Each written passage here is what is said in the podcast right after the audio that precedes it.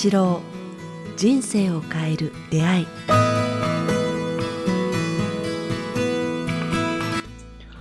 こんにちは早川洋平です。北川八郎人生を変える出会い。この番組は YouTube と Podcast でお届けしています。北川先生今週もよろしくお願いします。今週もよろしくお願いします。さあ、えー、今日は、えー、女性の方61歳の方からご質問をいただいていますえー、先生のカレンダーが届きました。いいですね、えー、毎朝カレンダーに書いてある先生のお言葉を見て心をリセットしたり、こんな意味かなと考えたりする時間がとても有意義です。以前もお話しされたかもしれませんが、月の満ち欠けがわかるようになっていますが、なぜ月の満ち欠けを載せているか教えてください。何か心がけることがあれば知りたいです。よろしくお願いします。ということで、はい、そうですね。月の満ち欠け先生載ってますね、いつも。あのまあ、この方に、まあ、普通の皆さんに聞きたいんですけど、はい、えっと、太陽を見るとこう元気で元気が出て騒ぎたくなりますね。こう手足動かしたくなりますね。そうですね。元気、やっぱエネルギーもらう感じしますよね。うん、ねで、よし、今日も頑張るととかいう、こう元気の。月見てこうあの、そういうこう気持ちにならなくてこう、静かになる、落ち着くって、瞑想したくなるっていう。ああ、なんか深いところに入りたくなります。吸い込まれそうになりますよね、月に。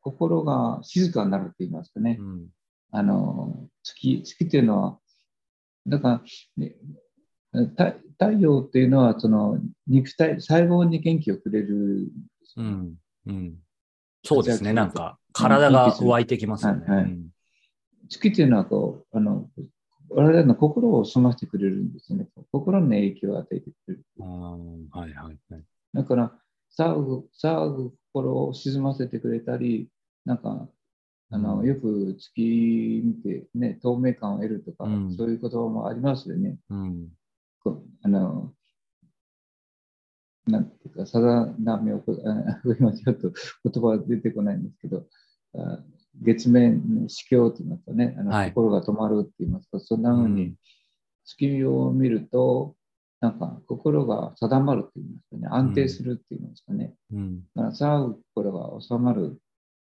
という、思うので、私はこう太陽よりもあの月の方を大事にしてるんですね。うん。だからいつもこう空を見上げるようにしてますね。月を見るのがとても好きです。太陽を見るよりも月を見るの方のが大好きですね。今日は、今日は18日、10、10、12日ぐらいなんですけど、まあ、昼間の月も大好きなんですね。うん、あの、うん、あの西の空のちょっと。昼も見えますね、実はね。はいはい。昼間の太陽、あ月も大好きで。それで今、あの私たちの体はどうもこう精神的なものうん、そういうのは月に影響されてる、まあ、事実事実だと思うんですね。うんうんうん昔の暦は、江戸時代のこう暦とかいうのは全部月の暦だったんですね、太陽の暦。ああ、そうですよね。信長がその月のあの桶狭間の戦いの時に、えっと、1日にこう、あの、なんて言いますか、や野手をかけるとかいうのがあるんですね。へ例えば、6月1日に野手をかけたとか言ったら、はいうん、あの、だあということは、闇夜にかけたなってわかるんです。で、もしも、あの、6月15日に野手をかけたら、はい、こう満月の日にかけたなってわかるんです、ね。うんうんうんうんなるほど。昔のあの人たちが行動を起こしたああれを太陽暦で見るようになって、月のあのあれで見ると、うん、彼らの行動がこう満月になるのか、それとも新月なのかですね。わかるんですね。あのね、先生おっしゃってた太陽はね、あの、やっぱり基本的に日中外出れば、今日はいい天気だなとか、結構気にあの、あんまり意識せずとも、そのエネルギーを感じることは、まあ、少なくとも僕はあるんですけど、こう、やっぱり夜はややもすると特に、えー、結構もう、あんま外出ない自分としてはですけど、ついつい月がどうこうってあんまりもう意識しない。で、たまに外出た時に夜帰り遅くなった時に星空見上げて、あ、こんなに都会でもこう星があるんだ、月が綺麗だなとかっていう気づくんですけど、なんか本来であれば、あの、やっぱり朝は光、太陽とともに、夜はまあ月や星を見るっていうのは、なんかすごく自然だし、だ大事かなっていうのを今の先生の話伺ってて思いますよね。そうですね。で、まあ、月っていうのは私たちにこう大きな影響を与えてると思うんですね。満月と新月っていうのは、その時の心の影響っていうのはすごくあの、うん、あります。だから太陽っていうのは朝から晩、朝出て夕日ということで、一日の変化の中ありますけども、月というのはそうじゃなくて、一月の変化を呼ぶんですね。そうですね。三日月だったり、いざよいだったり、うん、満月だったり、十六夜だったり、十三夜だったりとか言って、その出方によって我々の心が違う。いざよい、ね、宵、うん、町の月とかいう感じなので、月のあれによってこう心境が変わるんですね。うん、で日本人はすごく、すごくその辺のあの微妙な心あの微妙な地球の影響を読み取っていて、三日月とか十三夜とか満月とかいざよいとか、ちゃんと分けてるんですよ、ねうん、確かに。うんうんうんうん、でやっぱ美しさと心の、ね、心に響くあれが違うんですよね。うんうんうん、だから満月の月よりもいざよいの月の方が落ち着くんですよね。16夜っていざよいって言うんですよね。うん、で、宵町の月とかにあったりしてですね。そうですね。愛子さん、三日月ってどんな月月かわかりますか？どんな月っていうのは、形のことじゃなくて意味ですか？いろんな意味で。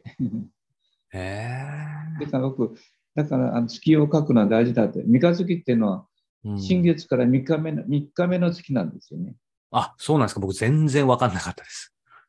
だから、3日目の月が三日月なんですよ。あ、そうか、そうか。気づくの遅くてすいません。そうですね。その形が一番美しいんですよね。うん、新月から3日目の月が細くて美しいんですよ。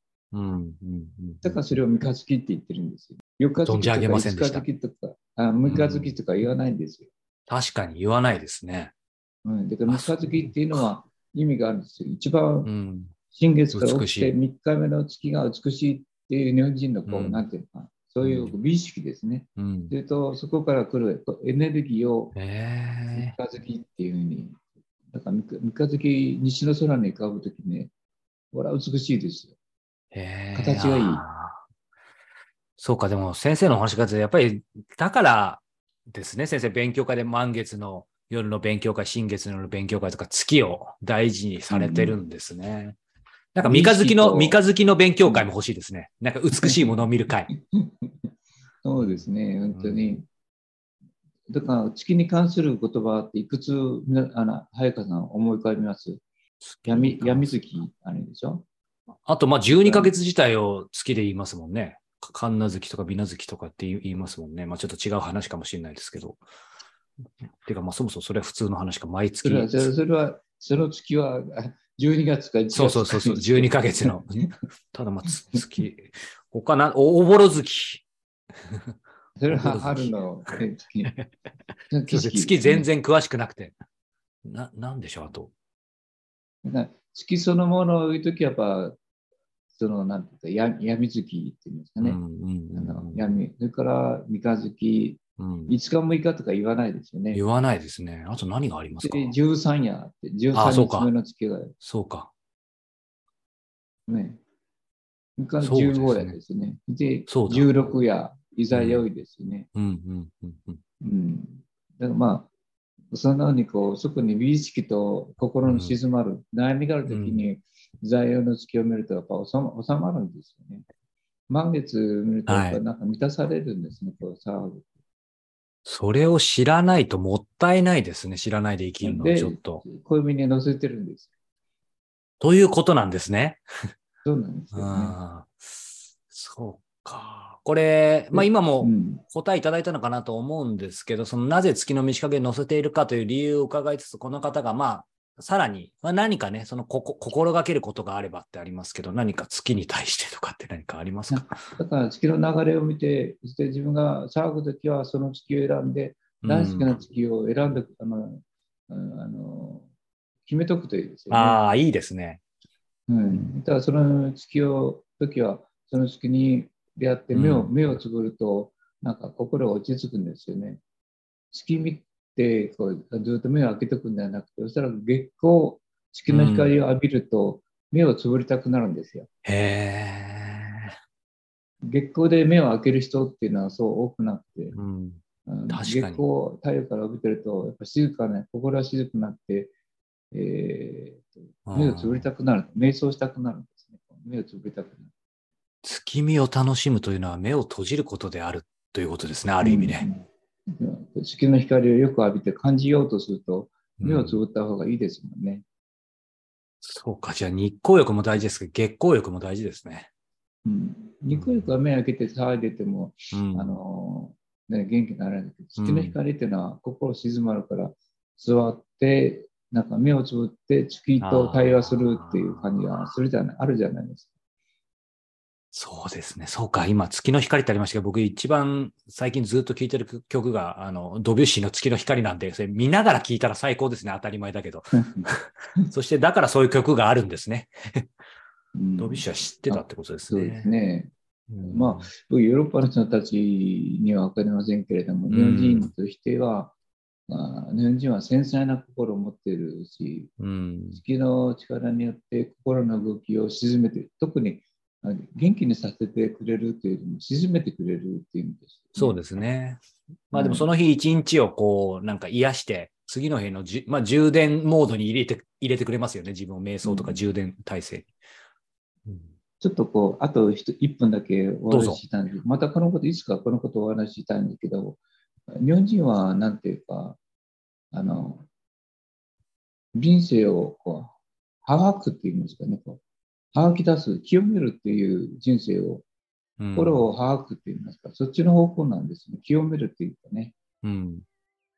うんなんていうか、ヨーロッパの人はこう、こう機嫌、あ騒ぐっていうか、起こすっていううん情熱とか、そちらの方向にパッションとか持ってくるまあ、作り、ゼロから1をなんかう生むのがすごいですよね。そうですね。で、日本人はそうじゃなくて、自分の汚れを落とす、心を吐き出すっていうのが日本人のあの間の取り方、邪心の取り方っていうんでね。うん。